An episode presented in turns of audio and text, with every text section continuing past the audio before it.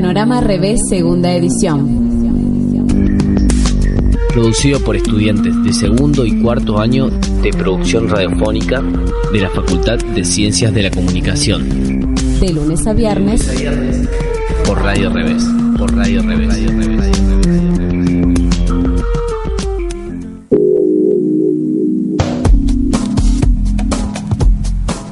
Bienvenidos a la segunda edición del Panorama Revés. Son las 19 horas en todo el país.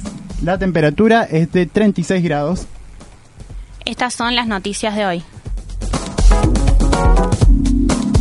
Noticias de Córdoba.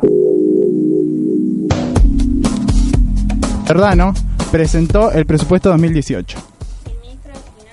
Osvaldo Giordano presentó hoy el proyecto de ley de presupuesto 2018 en la legislatura provincial. El funcionario destacó la inversión en una infraestructura por un monto de 2.290 millones de dólares. Giordano dijo que la obra pública es una de las prioridades establecidas por el gobierno provincial. En este sentido, hizo hincapié en recurrir a un endeudamiento responsable para financiar las obras. Investigan por qué cayó parte del cielo raso del patio Olmos. El lunes pasado la estructura se desplomó en el ingreso al centro comercial. Afortunadamente no hubo heridos. Una de las primeras hipótesis del derrumbe es la cantidad de excremento de paloma acumulado sobre la superficie.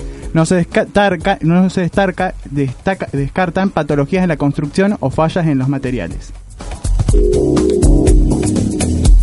Piden descontar impuestos a frentistas de la peatonal. La, la, concejal Victoria Flores solicitó al Poder Ejecutivo Municipal descontar impuestos a comerciantes.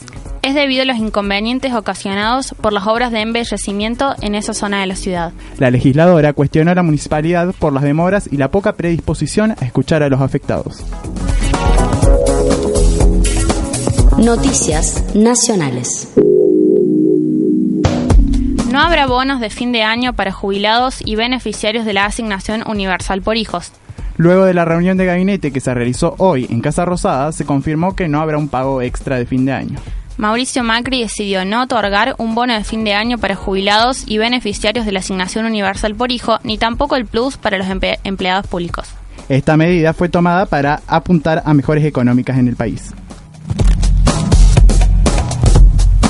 Los estatales realizarán paro y movilización contra la reforma laboral.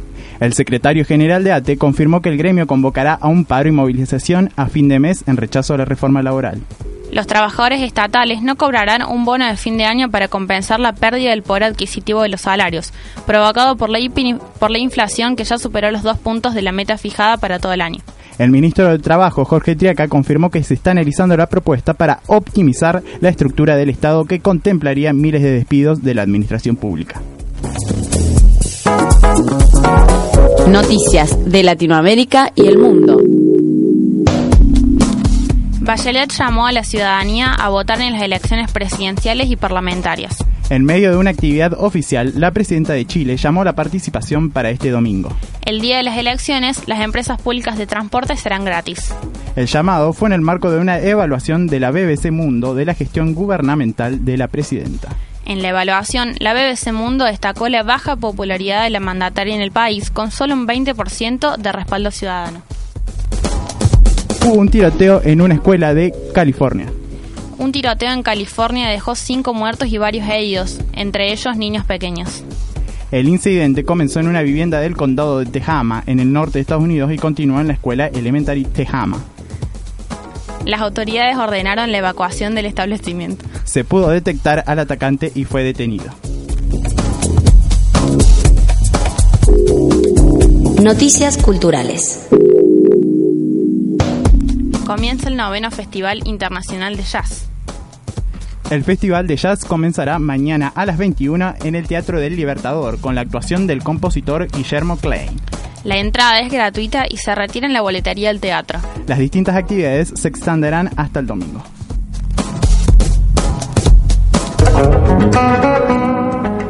Esta fue la primera edición del Panorama Revés. Somos Luciano Frantisquelo y Lucía César.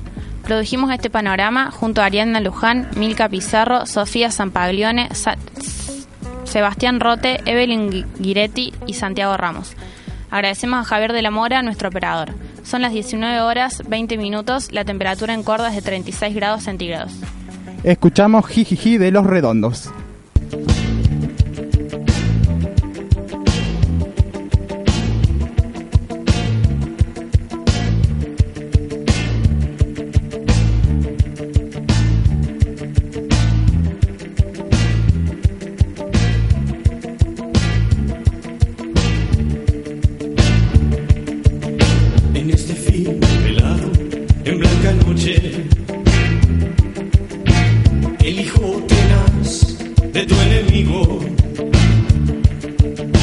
El muy verdugo cena distinguido.